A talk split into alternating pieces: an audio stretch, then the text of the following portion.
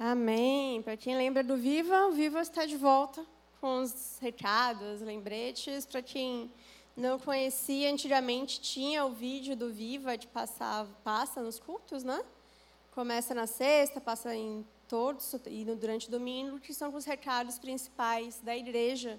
E eu queria até reforçar o primeiro, que vai ser o aulão, é uma iniciativa da IBM, é, e como eu faço parte da IBM também, de fazer propaganda da IBM, que é um, a gente sentiu a necessidade de entrar mais em alguns assuntos que às vezes num culto das dez e meia a gente não consegue aprofundar de uma outra maneira, como trazer um advogado para falar o que está acontecendo, por exemplo, na questão da família. Eu acredito que muitos aqui devem ver os debates tem hoje sobre é, alguns projetos de leis que estão rondando de mudar o contexto de família.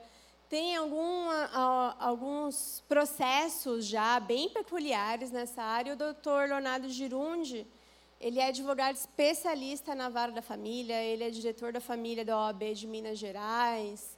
Então, ele está muito por dentro de tudo isso que tem acontecido nesse aspecto, que é importante para nós, uma vez que a gente acredita que tudo começa com a família. Então, vale a pena, vai ser aulão mesmo, vai ser bem bacana. Esse vai ser o primeiro, vão ser vários ao longo do ano, e aí o primeiro vai ser sobre família. Amém? Ah, então, a gente vai finalizar é, a nossa série Evidências da Fé.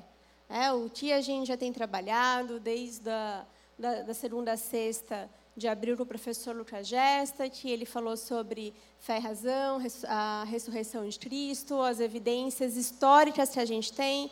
Na semana passada a gente falou sobre a formação da Bíblia, como que a Bíblia chegou até nós nesse formato que nós conhecemos. E hoje nós vamos falar um pouquinho mais sobre estratégias de defesa da fé, por meio do que a gente vê do apóstolo Paulo. É, a fé ela tem a nossa experiência individual com Deus, obviamente, onde tudo começa. Existe a nossa busca pelo conhecimento de Deus. E existe também uma estratégia que a gente consegue ver biblicamente. E só reforçando, por que falar sobre esse tema? Por que abordar um tema também com cara de aula, né? Igual a gente fez, a gente até abriu espaço para perguntas nas últimas duas sextas, hoje também, se der tempo, a gente abre espaço para perguntas, porque a gente vive uma geração de muita informação, muitos questionamentos. Eu tenho certeza que, se não todos, mas a maioria, em algum momento de trabalho ou escola, alguém perguntou alguma coisa relativa à fé, e aí, e aí, como eu respondo isso? Eu lembro que a pergunta mais clássica que eu recebia era: Você dá os dízimos? Por que você dá dízimo? Ah, mas Deus existe mesmo? Como é que você acredita nisso? É, e como que a gente sai disso? Ou melhor, usa como oportunidade para apresentar o Evangelho. Sem briga, né? uma época de polarização, de rede social, onde cada um quer provar o seu ponto de vista. O cristianismo ele mostra uma forma sadia de debater, uma forma prudente. E numa época como a nossa, eu acredito que nós temos todas as cartas na manga para fazer a diferença.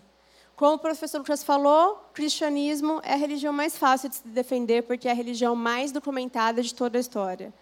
Nós temos princípios de piedade, de respeito, de amor, que nos instrui a como fazer isso de uma forma respeitosa, que a gente abra as portas para outra pessoa e não feche como a gente vê hoje em dia. Amém? Então, vamos continuar, vamos já entrar no. Pode ir para o próximo slide. Vamos pensar um pouquinho por que o apóstolo Paulo, né? A gente tem, obviamente, deixa eu ficar mais para cá para vocês conseguirem ler. O doze discípulos e entre eles o apóstolo Paulo Claro que cada um tem o seu valor, tem sua importância, como a Bíblia nos mostra. O ponto é que o apóstolo Paulo ele é peculiar. Né? Ele, graças a, ao chamado que Deus deu na vida dele, o cristianismo se expandiu muito no mundo dos gentios. Pedro, ele se dedicou à pregação aos judeus, como a gente vai ver ali em Atos 15, quando vai ter o concílio de Jerusalém, que vai ser o debate entre os apóstolos. E Pedro ele vai focar no mundo do, dos judeus e Paulo ele vai é, falar com o judeu também, mas ele vai focar nos gentios, tanto que ele é chamado apóstolo dos gentios. E a partir do trabalho que ele faz nas igrejas, a gente vai ter uma expansão muito grande do cristianismo, tanto ali na região do Oriente Médio, quanto na Europa. Então, quem foi Paulo? Né? Quem foi esse homem? Primeiro que ele foi judeu, nascido em Tarso, que era uma cidade de província romana. Então, ele era de origem judaica e também romano. Inclusive, quem já não cantou, já ouviu aquela música Antes era Paulo, agora é Saulo? Não é? Ah, Saulo é o nome depois da conversão de Paulo. Paulo era homem sanguinário. Isso é um erro de interpretação bíblica. Não existe uma coisa sobrenatural, miraculosa em relação ao nome de Paulo. Simplesmente Saulo era o nome judeu e Paulo o nome romano, como se fosse uma dupla cidadania, como quem tem, por exemplo, o passaporte brasileiro e europeu, o americano. Então, o nome dele representava isso. Os orientais têm muito isso. O né? oriental tem, nascido no Brasil, tem um nome em português, brasileiro, e tem um nome em japonês. É a mesma ideia aqui, apenas isso. E aí Paulo ele acaba usando mais o nome romano. Em alguns momentos a gente vê Saulo, em alguns momentos a gente vê Paulo, principalmente nas cartas, porque era uma forma também de autoridade, um cidadão romano. E ele usou isso de forma estratégica. Como a gente, por exemplo, se tivesse, quem tem o passaporte estrangeiro, para viajar sabe que é mais fácil, então vai usar de forma estratégica. É a mesma coisa aqui, a mesma lógica, bem simples. Ele foi um profundo conhecedor das leis farisaicas. Ele cresceu aprendendo a lei dos fariseus para se tornar um líder dos fariseus. Então, ele tinha uma profunda, ou melhor, ele tinha um profundo conhecimento tanto da lei quanto da cultura judaica. Né? A palavra fala que ele foi ensinado aos pés de Gamaliel. Então, ele foi um cara bem estudado, que foi bem educado. E também ele conhecia muito a filosofia grega, ele conhecia os princípios de retórica, ele conhecia o contexto cultural daquela época, do mundo que ele viveu. E, como a gente sabe, ele foi perseguidor dos cristãos, como um fariseu intenso, é, ele tinha uma personalidade muito forte, o apóstolo Paulo, em Atos, vai falar que ele era uma fera selvagem. Ele era uma pessoa que a gente vê mesmo depois da conversão, que ele vai sendo moldado com o tempo. Os pesquisadores gostam de comparar a linguagem dele das primeiras cartas, como 1 Coríntios, até as últimas, como Timóteo, Romanos, que são cartas do fim da vida. Você vê um Paulo mais enérgico, mais bravo, mais intenso, e depois aquele Paulo, ah, já tenho experiência de vida, estou mais pastoral, estou mais paisão, estou ensinando aqui Timóteo. Então a gente vê essa intensidade de personalidade, aquele trator que ele era, e perseguidor de cristãos, como ele falava, que ele perseguiu, prendeu muitos cristãos, homens, mulheres, e também matou muitos cristãos. Tanto que a Bíblia, quando relata a morte de Estevão, é, o, ali logo no início de Atos, no final fala que Saulo estava presente, apoiando tudo aquilo. Então a gente vê um homem que foi ah, num contexto tão intenso e tão que a gente olha e fala, nossa, esse daí, é aquele tipo, aquele tipo de pessoa que a gente olha e fala, acho que esse daí não vai se converter, não. Esse daí não tem jeito. Mata tanta gente, prende tanta gente, persegue tantos cristãos, perseguia a igreja, e não só a igreja, perseguia o próprio Cristo. Que é o que Jesus fala para ele quando aparece para Paulo: Saulo, Saulo, por que me persegues? O homem que perseguia o próprio Cristo e foi um dos homens mais usados que a gente vê ali no Novo Testamento para a expansão do cristianismo. Então, ele é uma figura curiosa, uma figura que desperta a, o desejo dos pesquisadores em conhecer mais. Pode ir mais um, por favor? E aí a gente entra nos princípios de defesa da fé. Qual é a nossa base para defender a nossa fé? Como a gente viu desde o começo, sempre os cristãos tiveram que defender a fé desde o início da igreja. Ah, mas como que vocês creem num homem que foi crucificado, rebelde, ressuscitou? Tinha de defender a fé. Como que numa cultura politeísta que adorava inúmeros deuses, vocês adoram só um único Deus? Qual é a razão de vocês para isso? Defesa da fé. E assim foi sendo ao longo das eras. Depois foram surgindo os hereges, como a gente viu, Marcião, que falava que o Deus do Antigo Testamento era mau. Como que a gente responde? Defendendo a fé. E nos nossos dias também, continuamos tendo de defender a fé e temos vantagem, porque nós temos dois mil anos de exemplos de defesa da fé. Eles não tinham, eles criaram o que nós usamos hoje.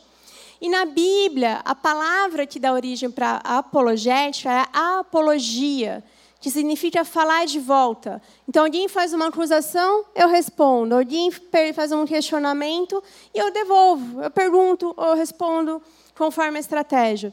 É um estudo que, fala, que ensina sobre a defesa da fé. É uma área da teologia que a gente estuda, que tem nomes específicos, como William Lane Craig, que é, é, ele é vivo e é um dos maiores apologetas, ele é filósofo, ele debate com alguns ateus, ele tem uma pregação dele, na verdade é uma aula, onde ele debate ponto a ponto aquele livro Deus é um Delírio, quando saiu, bem interessante.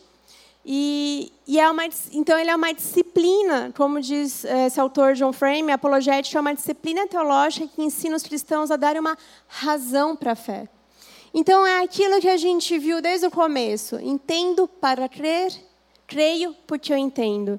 Eu tenho a minha experiência pessoal com Deus, eu tenho ah, meus momentos com Deus que ninguém explica, é só meu e dele mas eu também tenho os meus momentos de estudo, de conhecimento, de aprofundamento, de entendimento da palavra, de entendimento do contexto que eu estou, da minha área, minha profissão, quem são as pessoas que trabalham comigo. E eu vou usar esses elementos para poder defender a minha fé quando for necessário.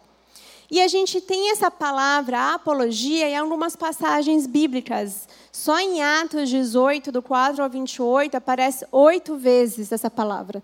E muitas vezes ela é traduzida como resposta ou defesa. Eu estou respondendo alguém ou estou defendendo a minha fé. Pode ir para o próximo slide, por favor. Algo que é importante a gente marcar muito bem o que apologética não é. Um mero debate só para eu ganhar. Como a gente vê hoje em dia, que eu falei da, é, dessa época de polarização que a gente vive. Não é debater pelo debater. Não é como a gente vê até nas parábolas, quando Jesus fala de jogar a pérola aos porcos. Não é sobre ganhar o debate, não é sobre convencer a outra pessoa à força. A gente não pode esquecer da piedade e da misericórdia. Esse é o diferencial dos cristãos. Então a gente precisa entender que não é demonstrar que eu sei mais do que outra pessoa. É um debate com humildade. Se o outro fala algo que é interessante, mesmo que eu não concorde, eu vou reconhecer. Puxa, foi um argumento inteligente. Não concordo, mas foi inteligente. Tinha um, um pai da igreja que a gente estuda, que ele criou umas heresias, mas ele era tão inteligente foi, e ele sistematizou muita coisa, que é Orígenes, que o meu professor falava. A gente queima na fogueira, mas antes eu cumprimento porque ele era inteligente mesmo. É, não custa nada a gente falar, puxa, tem um ponto aí que eu não tinha pensado, vou pensar, vou, vou refletir, depois eu te respondo. A gente precisa ter esse ato de humildade. Então, como eu falei, não é forçar o outro a mudar de ideia, porque pensa no seu próprio contexto. A gente, por acaso, gosta quando alguém está tentando forçar a gente a mudar de ideia? Quando está ali tentando ir contra um valor, um princípio que é muito importante para nós, não é ruim quando o outro está forçando. Imagina a gente fazendo isso de volta. Eu sei que a gente ama muito ao cristianismo, a Deus, glória a Deus por isso, mas a gente não pode esquecer que é o Espírito Santo que convence. Que o papel do convencimento é dele e não nosso. E não é uma discussão, não é para faltar com respeito, é uma conversa entre amigos. Algo que eu acho muito interessante, eu citei o William Lane Craig. Se vocês jogarem o nome dele no YouTube, vocês vão ver vários debates dele com outros ateus, é, ele é cristão, né? com ateus, acadêmicos. No exterior, principalmente na Inglaterra e nos Estados Unidos, é muito comum nas universidades terem debates entre um cristão e um não cristão. E ali dentro da ciência, da filosofia, aqui no Brasil nem tanto, pelas nossas questões acadêmicas, mas lá fora é mais comum existe muito respeito no debate.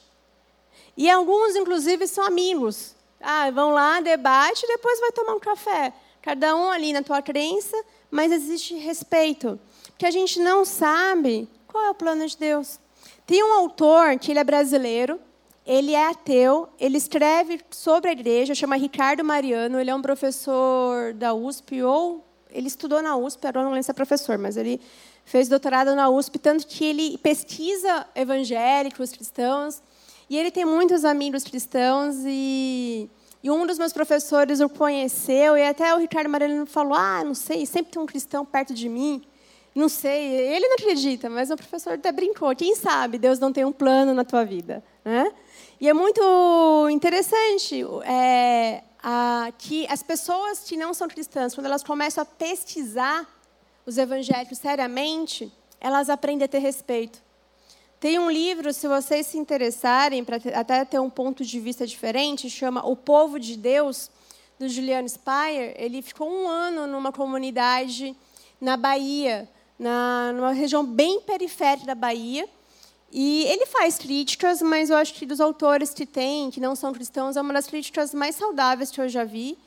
E ele reconhece o valor que a igreja tem nas regiões de periferia onde o governo, o Estado não conseguem e um dos meus professores de seminário conheceu pessoalmente perguntou ah, qual é a maior contribuição da igreja para a região da periferia e tudo mais. E ele falou: o livro. Em cada igrejinha que você vá na periferia tem uma livraria. A igreja, não importa onde ali, onde ele estava pesquisando, incentivava a pessoa a ler. Então, assim, ele tem esse reconhecimento. E é onde a gente tem que aproveitar as oportunidades para poder expor o evangelho. Então, é, é com respeito. E juntamente com o testemunho cristão. Como a palavra fala em Colossenses, é para que o manifeste como me convém falar. Andai com sabedoria para com os que estão de fora, remindo o tempo. A vossa palavra seja sempre agradável, temperada com sal, para que saibais como vos convém responder a cada um. Nós estamos falando sobre Jesus Cristo, não é sobre nós. Quando a gente pensa sobre o apóstolo Paulo, por exemplo, ah, quando a gente lê a história dele, parece que os eventos acontecem um atrás do outro. Né? Ele vai lá, está perseguindo eh, Estevão, aí ele se converte. Aí, logo depois, ele é, é, fica cego, é curado, aí vai para o deserto, aí depois volta. Parece que é tudo muito rápido, mas não é. Assim que Paulo ele se converte e aí ele vai se afastar por três anos, onde a palavra mostra que ele ficou ali aprendendo diretamente de Jesus Cristo, estudando a lei. Quando ele volta para Jerusalém, que ele começa a pregar e parece bem aquele novo convertido que sai pregando para todo mundo que vê na rua, todo eufórico, todo empolgado. Se a gente ler, se não me engano, é Atos 12, ele começa a causar muita confusão em Jerusalém. Ele começa a gerar muitos debates. E outros cristãos começam a ser perseguidos. Os apóstolos olham, mas falam: quem é você?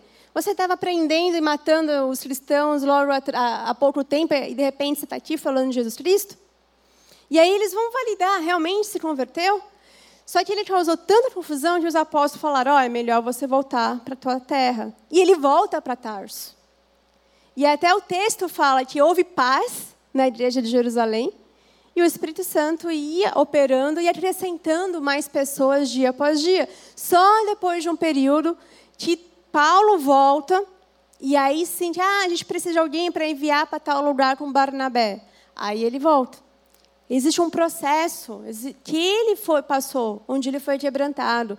O famoso espinho da carne, que a gente não sabe o que é exatamente o espinho da carne. Ah, era alguma coisa dos olhos, era uma coisa na coluna. A gente não sabe o que ele as especulações, mas não dá para afirmar.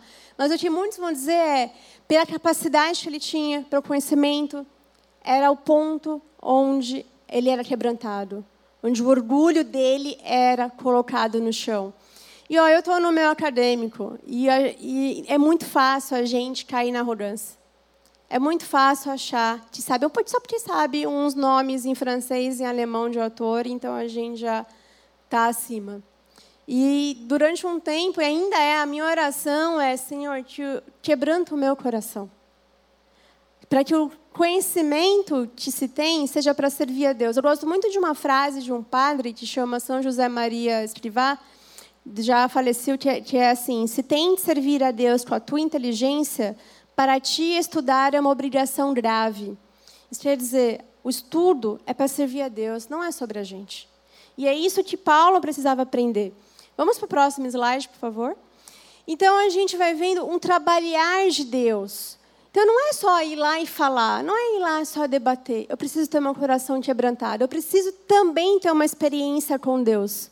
Eu preciso, primeiramente, para mim, conhecer esse Deus que eu quero expor o evangelho, que eu quero falar para as pessoas, que eu vou responder, que eu vou defender a fé, porque eu conheço, porque eu tenho experiência com ele, porque ele quebrantou meu coração, porque eu sei de onde ele me livrou. Como o apóstolo Paulo, que antes era um assassino, que de perseguidor passou a ser perseguido, ele sabe o que Deus transformou no coração dele.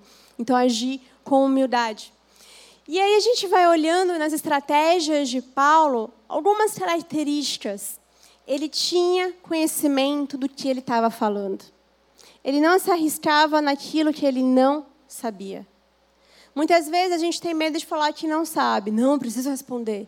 Eu preciso saber.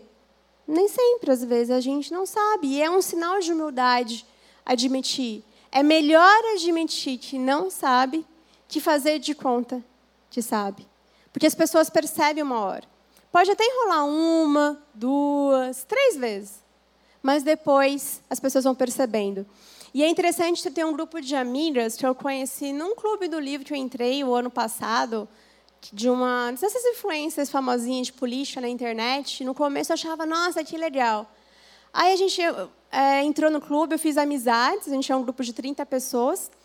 E no começo era muito bacana, mas aí ela liberou a primeira gravação, eu estava esperando uma aula. Né? Ah, a aula está liberada. Era um resumo do livro. Eu falei, ué, mas não era uma aula? A aula é uma coisa, resumo é outra. Resumo eu jogo na internet. Aí veio o segundo mês, outro resumão. E aí, com o tempo, as minhas amigas foi olhando, nossa, ela é superficial. Ali na rede social apareceu alguém que tinha um conhecimento bacana, mas na verdade ela só é marqueteira. E as pessoas percebem o que acontece. Você perde credibilidade, você perde o respeito.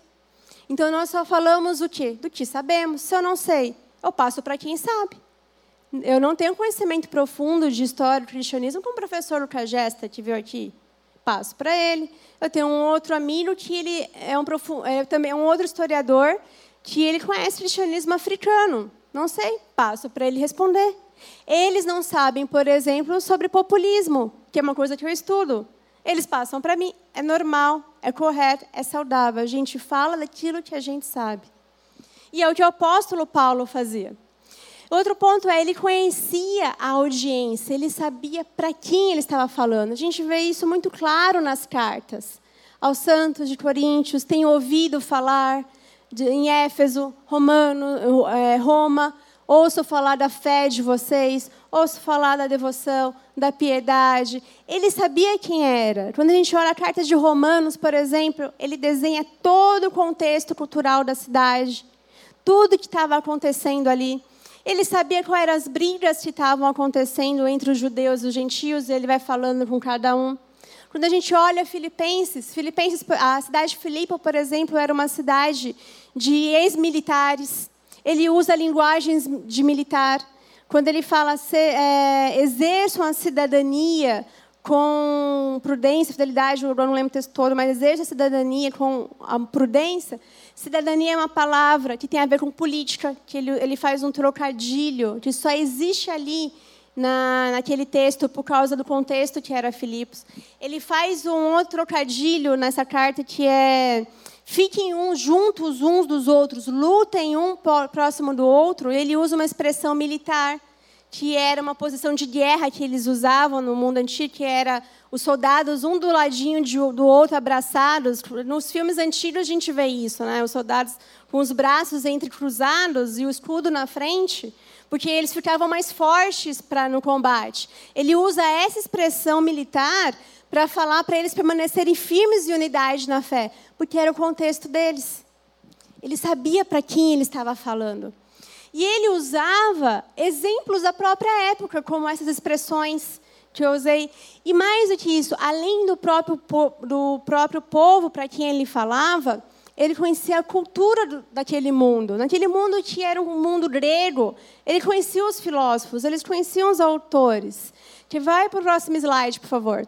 Quando a gente olha, por exemplo, Paulo, em Atos 17, quando ele vai para Atenas, ele começa ali a observar, que é o que o texto vai falar, que ele começa a observar e ver que eles são muito idólatras. E aí ele está falando com os judeus pela região, aí de repente os filósofos se aproximam dele, porque Paulo está pregando sobre a ressurreição. E a ressurreição para eles não existia, a ressurreição era uma coisa maluca. Então, os filósofos vão questionar Paulo, e ele usa uma expressão que era dos gregos, quando ele fala quando ele fala, ah, vocês estão adorando muitos deuses, eu vi que ali tem um altar para o Deus desconhecido. Os gregos adoravam tantos deuses que eles tinham medo de esquecer de algum Deus. Então, para garantir que aquele Deus não fosse esquecido, tinha um altar lá para o Deus desconhecido. Então, a gente nomeia o que a gente lembra e garante o que a gente não lembrar. Paulo usa aquilo para falar: eu adoro o Deus desconhecido. E quando ele finaliza dizendo: Pois nele vivemos, nos movemos e existimos. Que é, inclusive, a canção. A gente usa isso hoje em dia. Essa frase era de um poeta grego, que era, se chamava Epimênides. Esse poeta ele nasceu em Creta. E naquela região que adorava Zeus, existia um mito que Zeus não era imortal. Né? E a gente, obviamente, ele não era imortal, como a gente sabe. Mas esse poeta grego, ele escreveu um texto para dizer que Zeus era imortal. E ele escreveu isso. Fizeram um túmulo para ti, santo e altíssimo, cretenses sempre mentirosos, bestas más, ventres ociosos. Mas tu não estás morto, vives e permaneces para sempre, pois em ti vivemos, nos movemos e temos nosso ser. Era um texto para Zeus. O que, que Paulo faz? Não, não é Zeus. Zeus, ele não é imortal. O Deus desconhecido, ele é imortal, que é o Deus que eu sirvo. E é nesse Deus que nós vivemos, que nós nos movemos, que nós nos existimos. E o texto vai dizer que alguns não aceitaram, mas outros aceitaram. Outros se converteram a partir da pregação de Paulo. Eles sabiam o que ele estava falando. E aqui, nos nossos dias, inclusive, eu quero só chamar a atenção para um ponto que é né, nesses debates que a gente tem visto muito hoje em dia, tomem cuidado com os influencers de internet. Por que, que a gente tem falado tanto sobre isso? Porque existe um grupinho, que existe uma ideia, com um grupo de autores específicos, que eles não leem aqueles autores que eles falam, nem o que eles defendem e nem o que eles estão acusando. E a gente acha que está certo, porque de alguma forma faz sentido. E eu vou dar um exemplo prático. Se eu chegar aqui e falar a seguinte frase: é, a revolução sexual tem transformado a Terra em um inferno. Faz sentido? Para quem conhece a revolução sexual, para quem conhece o que está acontecendo hoje em dia com as pautas identitárias, está transformando a Terra no inferno? Quem conhece a escola de Frankfurt já ouviu falar tudo que é ruim como uma das criadoras disso. Alguém já ouviu falar deles? Escola de Frankfurt? Já? Essa frase é de um dos autores da Escola de Frankfurt, que é o Marcuse. No, na introdução do livro dele, ele fala: a revolução sexual está transformando a Terra no inferno. Ué, mas não usam para dizer que ele propagou, foi uma das cabeças que propagou tudo isso? Depende. Ele tem uma crítica. Eu preciso ler. Eu ainda não li tudo. Mas quando eu li essa introdução, eu falei, ué, o que estão falando aí talvez não seja exatamente como é. Por isso que a gente tem que conhecer, porque onde eu estou, no meio que eu estou, as pessoas com quem eu me relaciono conhecem esse autor. Se eu chego falando que eu ouço, ou melhor, que eu leio nas redes sociais, eles vão dar risada de mim. Porque não tem nada a ver com o que o autor realmente fala. Eu preciso saber. Eu preciso ler. E não quer dizer que eu vá concordar. Obviamente que não. Em outras partes do livro, eu não entendi ainda qual é a ideia dele, o que ele está defendendo. Eu preciso ler com calma. Aí sim conversar. Aí sim questionar os outros, debater com os outros. Por isso que eu falei que tem que ter paciência. Nesse, eu estou terminando o mestrado agora em junho, que eu não vejo a hora. Porque existe uma bolha, eu estou numa bolha que só chama fim de TCC, eu não sei o que acontece mais no mundo. Tem umas vezes, ah, você viu tal coisa? Não sei. Tá, é, é do que eu estou estudando? É de narrativa política? Não, então não sei. E, e durante esses dois anos e meio, eu só comecei a debater mesmo no terceiro semestre. Durante um ano e meio, eu fiquei tentando entender como que eles pensavam, que autores eles gostam, tentar entender a forma de construir o pensamento deles, para aí sim começar a conversar com mais tranquilidade, debater e eles me ouvirem. E eles só começaram a me ouvir porque eu ouvi primeiro. Porque eu fui entender e falar a língua deles também, que são os autores que eu brinco, que são os nomes francês e alemão que eles gostam. Aí sim a gente abre o caminho para que eles escutem. E eu sempre, eu já falei isso algumas vezes aqui na igreja. As portas estão abertas. Na, numa das aulas, um profe, meu professor pediu para apresentar a arte religiosa, a arte política na, e a religião. Se ele pediu isso, é porque ele viu eu respeito. E é uma oportunidade. Então, a gente precisa conhecer e usar isso para o evangelho. Qual é o perigo? Eu gostar tanto e ir para esse lado. Isso já não pode acontecer. Aí eu vou junto para a manada. Não. É o conhecer para falar, olha, isso que vocês estão falando aí é sobre Cristo. Quando a gente escuta a frase Deus está morto, a gente não sabe qual é a sequência que do texto de Nietzsche que é nós matamos Deus, Deus, nós somos algozes. O problema não é Deus, o problema é a humanidade. Eu posso usar o mesmo autor deles e o mesmo texto deles para falar não, não é que a sociedade corrompe, é o homem que é corrupto, é o homem que se distanciou de Deus. Mas eu preciso saber para apontar para o nosso Criador. E é isso que a gente vê tanto em Paulo, a gente vê isso também em João. Quando João inicia o evangelho dele falando do Logos, ele está combatendo uma ideia do estoicismo, que era uma das religiões daquela época. Logos era quase que uma, uma entidade para eles da razão, que o estoicismo é uma, um pensamento muito racional. Então, os apóstolos, eles usavam os elementos daquela época, não falando ironizada, de forma irônica, falando, não, esse daí ó, é Jesus Cristo, é Deus. Então, a gente aprende essa estratégia olhando para o próprio discurso dos apóstolos, como Paulo.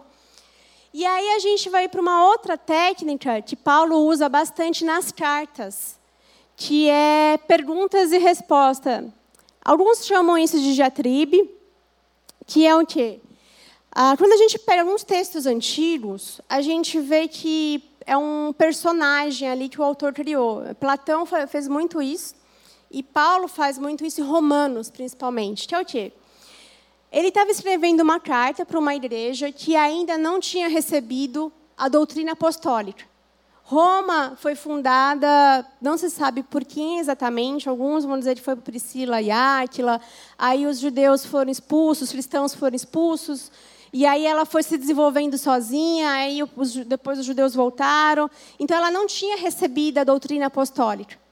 E Paulo não conhecia a, de visitar, tanto que ele fala no final da carta de visitar, mas ele tinha que ensinar, ele precisava doutrinar. Então o que ele fez? Ele imaginou ali personas, né, personagens, e o que cada pessoa poderia perguntar e questionar sobre o ensino doutrinário. Por isso que quando a gente olha, por exemplo, na, em Romanos 1, o que, que ele está fazendo? Uma introdução, apresentando o pecado da cidade de Roma, falando tudo que estava de errado ali e que eles rejeitaram a Deus. Aí, quando chega em Romanos 2, o que, que ele começa a fazer? Ele muda o discurso dele para os judeus ó, oh, vocês judeus se acham superiores, vocês são tão pecadores quanto. E ele começa a apontar vários problemas dos judeus. E aí ele imagina, puxa, eu estou falando com um judeu que ama a lei, que acha que é dono de Deus por causa da lei, que está humilhando o gentil de lá, porque ele acha o gentil inferior por não ser circuncidado. Eu preciso imaginar o que esse judeu vai questionar. Se eu estou falando que não tem, é, que ele não é salvo só por ser judeu, só por causa da lei, que vantagem vai ser? Que vantagem tem ser judeu? Ele começa a deduzir. E aí é o que ele faz em Romanos 3. Ele começa a fazer várias perguntas, uma pergunta, uma resposta, uma pergunta, uma resposta.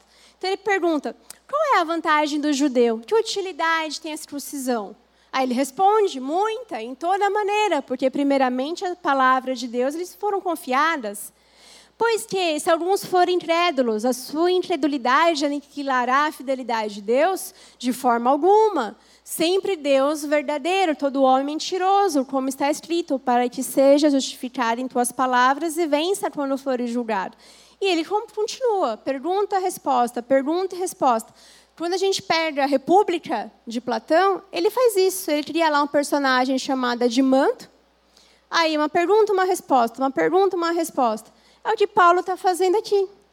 Ele imagina quais serão os questionamentos dos judeus e faz isso. Depois ele muda para o gentil, porque o gentil vai pensar: tá vendo, judeu? Você não é tudo isso. Mas eu, o gentil também é um pecador. Então Paulo começa a imaginar o que, que o gentil vai me perguntar aqui. Então ele vai falando pergunta e resposta, pergunta e resposta, porque é uma carta. Ele não vai receber um WhatsApp de volta. Eu falo, oh, Paulo, o que, que você quis dizer nessa parte aqui de Romanos 5, 3, se a gente não entendeu? Ele não ia receber isso. Então ele tinha de garantir que o princípio fundamental da doutrina cristã fosse ensinada por meio da carta aos romanos. Não é à toa que a carta de Romanos ela de longe é considerada uma das cartas mais ah, bem feitas de Paulo, a carta magma dele, a, a coerência, a estrutura, a, o pensamento, a profundidade teológica. Ela é uma das cartas mais citadas dele, e não é que é uma das cartas que ele, ele escreve também no final da vida, então ele está mais maduro, tem mais sabedoria, já está ali quase para o final, para está preso, né, e quase para ser, é, ser morto, na verdade, esperando ali. Então a gente vê qual estratégia a gente pode pegar de exemplo, que muitas vezes a, a gente precisa entender o outro e às vezes não é só sobre responder, é sobre perguntar também. Se o outro faz uma pergunta para você, por exemplo, por que, que você dá o dízimo, você não precisa responder logo de cara, ah, porque está lá na Bíblia. Você pode perguntar, mas por que, que você está me perguntando justamente sobre o dízimo? A gente tem uma Bíblia tão grande, dois mil anos de história, e a tua pergunta é só sobre o dízimo? Me explica melhor. Qual que é a sua dúvida, então? Talvez ele comece a falar, ah, porque o pastor X, porque os pastores, que não sei o quê, pega o dinheiro dos membros. Eu, mas qual pastor? Me dá a porcentagem aí dos pastores. Porque na igreja que eu vou, eles dão até relatório de onde está indo o dinheiro, tem auditoria, tem certificação. De qual que você está falando? Só para eu entender. E aí, no final, você pode descobrir que aquela pessoa, na verdade, tem uma amargura, que não tem nada a ver com o dízimo. E aí é um outro, um outro tratar ali com a pessoa. Pode para o próximo slide, por favor? Então, quando a gente olha o exemplo que a gente tem na Bíblia, ah, os pesquisadores, os estudiosos que trabalham com a apologética, eles dão alguns conselhos nesse sentido, que é, primeiramente, isso é unânime, uma atitude de respeito. É, isso está sendo bem enfático, porque é muito fácil para a gente, ainda mais latino, que é bem emocional, perder um pouco as tribeiras. Então, é uma atitude respeitosa. Elogia outra pessoa se a pergunta for boa. Tente entender o ponto de vista do outro, se coloque no lugar daquela pessoa. E quando a pessoa te faz uma pergunta, tenta entender, ou melhor, não entender, mas tenta procurar o que está por trás. Quando alguém questiona a nossa fé, ou qualquer outra fé, tem alguma questão de caráter ali por trás. Seja apenas uma dureza de coração, uma ironia, ou uma amargura, ou uma tristeza, ou uma oração não respondida que a pessoa fez em algum momento da vida, ou uma situação ruim. A gente precisa entender, ou apenas é uma pessoa extremamente racional que não consegue acreditar em milagres. Vamos tentar conhecer essa pessoa, devolva a pergunta para ela. Por exemplo, isso aqui, me prove que Deus existe. Uma, esses, faz o quê? Um mês, uma amiga minha falou, ah, eu tenho um monte de amigo teu, e eu não sei, eles ficam falando para eu provar para eles que Deus existe. E ela não sabia mais o que fazer, não aguentava mais. Eu falei, mas por que, que você tem que responder? Pergunte para eles como que eles provam que Deus não existe. Pergunte para eles se o fato de eu não provar a existência de Deus muda alguma coisa. Por que, que muda? Por que, que eles querem que você responda? Pergunte para eles, então, por que, que eles não creem? Como que eles provam que eles não creem? E a ciência não consegue provar que Deus não existe. Então, a ciência não é suficiente. Ela é limitada. Limitação por limitação. Se ele acha que a minha fé é limitada, eu prefiro ficar com a minha. Não é? Mais simples. E ela falou: Nossa, é verdade, eu não tinha pensado nisso. Porque a gente tem a nossa mente, eu preciso responder, eu preciso responder. Não, faz o outro pensar. Devolve a pergunta. Porque às vezes ele só quer te dar uma pegadinha. E eu demorei para perceber isso. Durante um tempo, eu não sei, essas coisas de rede de internet é muito engraçado. Um cara me achou, não sei como. E aí ele viu que eu era distante e ia começar a debater. E no começo eu ia ali na, na experiência tentar responder, responder, responder, responder, responder. E ele, sei lá o que, que ele era, eu acho que ele era agnóstico. Ele queria que eu lesse um livro chamado Tal da Física. E aí eu fui ver que livro era esse, eu não entendi nada. Eu falei, o que, que é isso? E onde ele falou: não, olha só, você precisa analisar a vida a partir de uma outra perspectiva. Imagine além do cristianismo, da tua fé. Aí eu falei: tá bom, vamos combinar o seguinte. Eu vou analisar a vida através da tua perspectiva, através do que você está me pedindo. Mas você vai fazer o mesmo a partir da minha perspectiva, a partir da minha fé, a partir da Bíblia, considerando Jesus Cristo. Combinado? Ah, é verdade, tem razão. Eu não vou fazer isso. E aí o debate acabou. Por quê? O que ele queria, na verdade, era desconstruir a minha fé e mostrar a fragilidade da minha fé. Mas eu demorei para perceber o que eu tinha que fazer, que ele queria que eu pensasse a partir da ideia dele, mas ele não estava disposto a pensar a partir da minha própria fé. E aí ele não quis mais. Aí não tinha mais por que argumentar. Então a gente precisa entender o que está por trás daquela pessoa. E, e um outro ponto que é, em vez de falar eu acho que, ah, eu penso porque eu acho que é assim. Não, dá o autor. Conhece? Ah, não, eu, o C.S. Lewis fala tal coisa, o William Craig fala isso, Timothy Keller fala isso, Alvin Plantner fala não sei o quê. Os autores, não é porque o outro não usa, fala eu acho, a gente até brinca, né? Fonte, vozes da minha cabeça, que nós vamos fazer o mesmo. Nós somos cristãos. E na história da igreja, os cristãos, eles estudam como os cristãos, lembrando, relembrando, eles fundaram as universidades. Por, ca por causa da ciência que muitos idolatram, ou melhor, a ciência que muitos idolatram hoje existe por causa do cristianismo. São os padres da idade, um acho entre a idade média, um pouquinho antes da idade média, que vão começar a pesquisar, entender o sol, as estrelas. Nenhuma outra religião pesquisava, sabe por quê? Porque elas não eram racionais. As outras religiões acreditavam que se a gente fosse tentar entender ah, o sol, como que nascem as, as coisas, a peste, a lua, o efeito disso no mar, era como se você estivesse mexendo nas entidades. E se acontecesse alguma tragédia natural, é porque você estava provocando as entidades. O cristianismo não tinha isso. O cristianismo não enxergava dessa forma. Ele entendia os efeitos naturais, ele entendia a natureza como uma forma de conhecer mais a Deus. Nossa, Deus criou esse universo, como que ele planejou? Nossa, todos os átomos, tudo funciona numa ordem tão perfeita, as leis da física funcionam tão perfeitamente, se uma falhasse, a Terra não ficaria sustentada no universo. Quanta perfeição!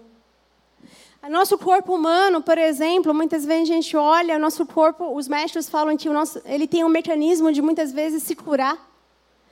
Partes do nosso corpo que a gente nem conhece e acha que não tem função, como a sobrancelha, é para o suor não cair no olho, que aí para na sobrancelha.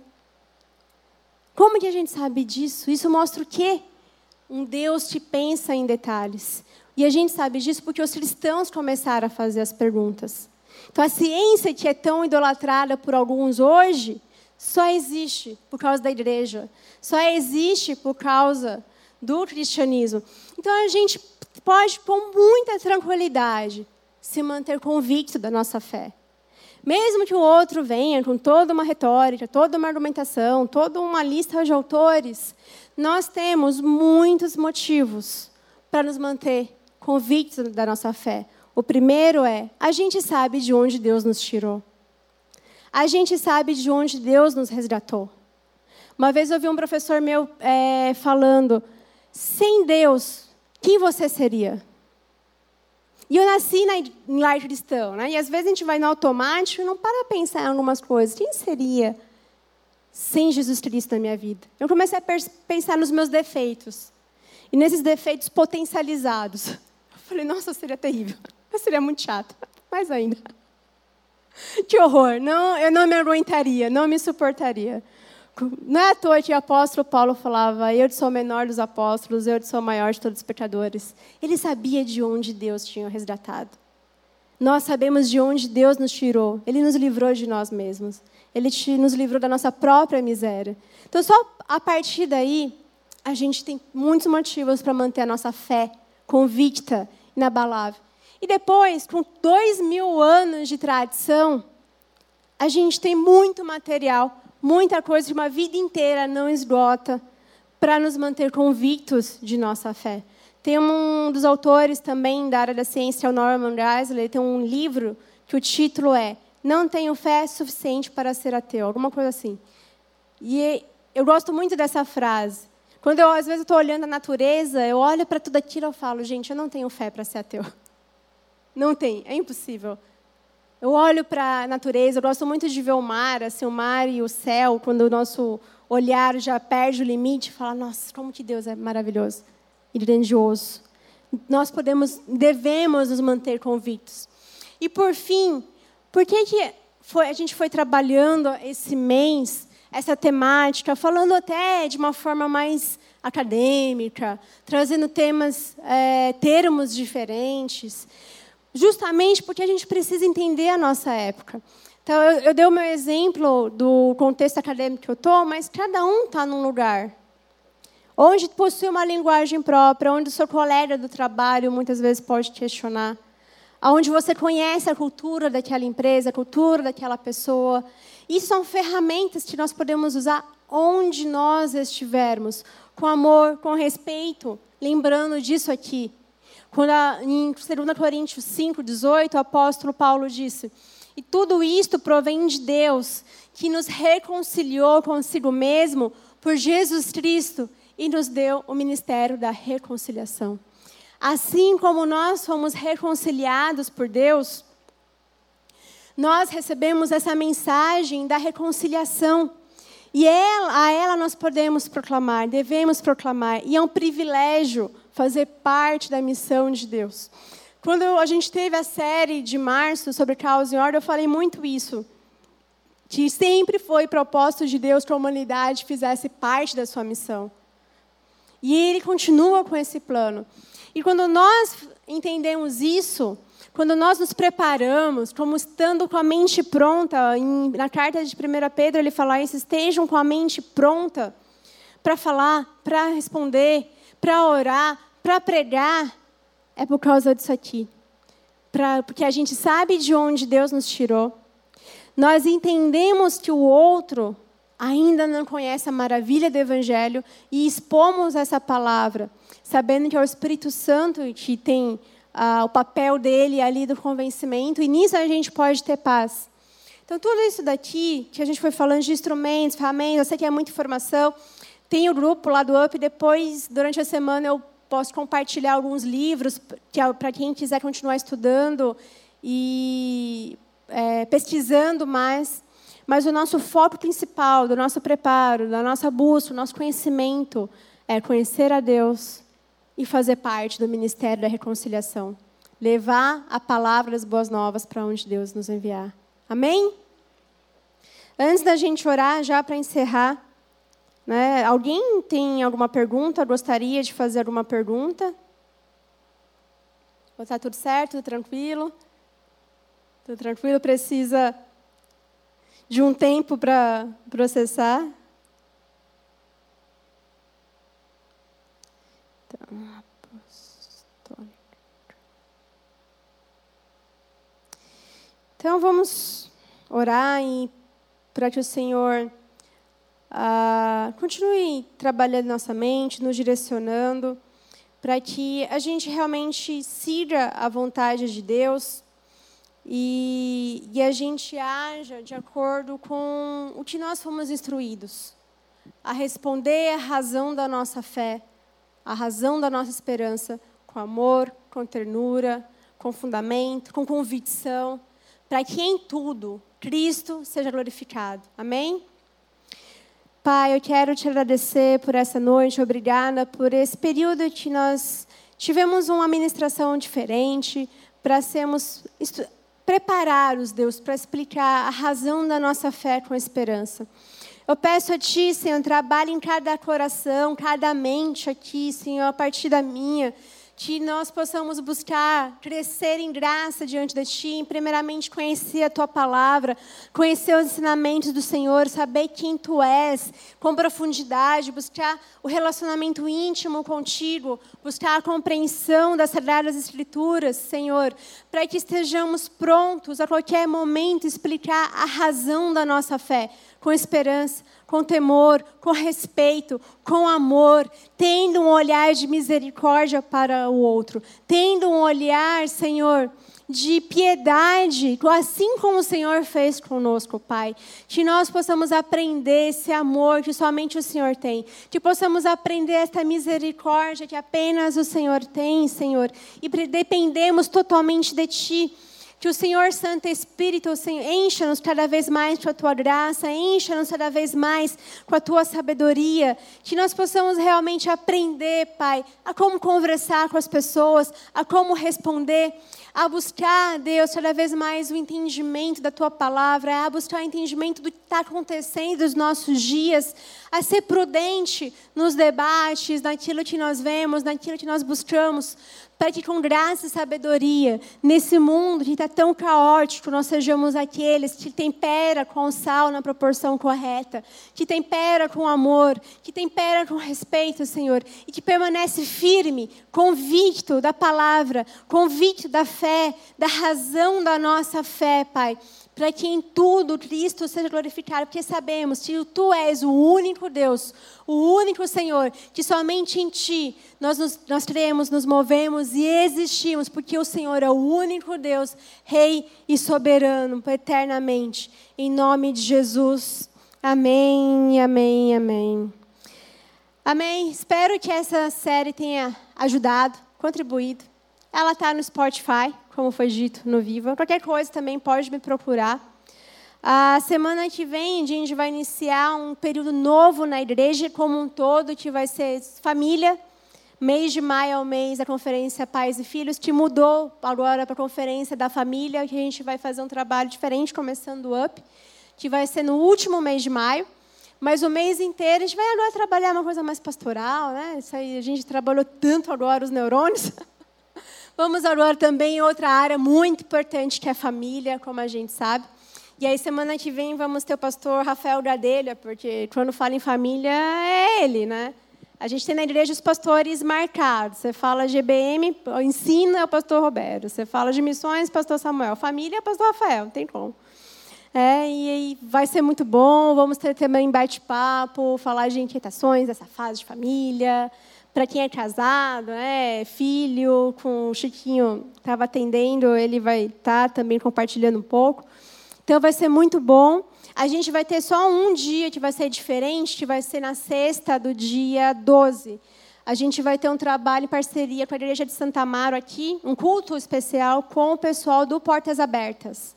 Então, a Igreja da IBP de Santa Amaro e Portas Abertas vão estar aqui com um missionário coreano, da Coreia do Norte, Vale muito a pena. Quem não conhece muito a realidade, é só entrar no site mesmo da Portas Abertas e pesquisar lá a lista dos países perseguidos, a realidade dos cristãos na Coreia do Norte, que é um dos países que mais mata cristãos. Vai ser muito bom ouvir um testemunho. Então, o mês de maio vai vir aí com muita coisa, amém? Então, vamos aproveitar, descansar final de semana, feriado. Ah, na minha bolha de final de TCC, eu nem lembrava que tinha feriado. Não vai ter feriado, obviamente. Mas quem puder descansar, descansa. Amém? Que a graça do nosso Senhor Jesus Cristo, o amor de Deus e a comunhão do Espírito Santo esteja com todos vocês. Um ótimo final de semana e que o Senhor esteja convosco. Amém. Até a próxima semana.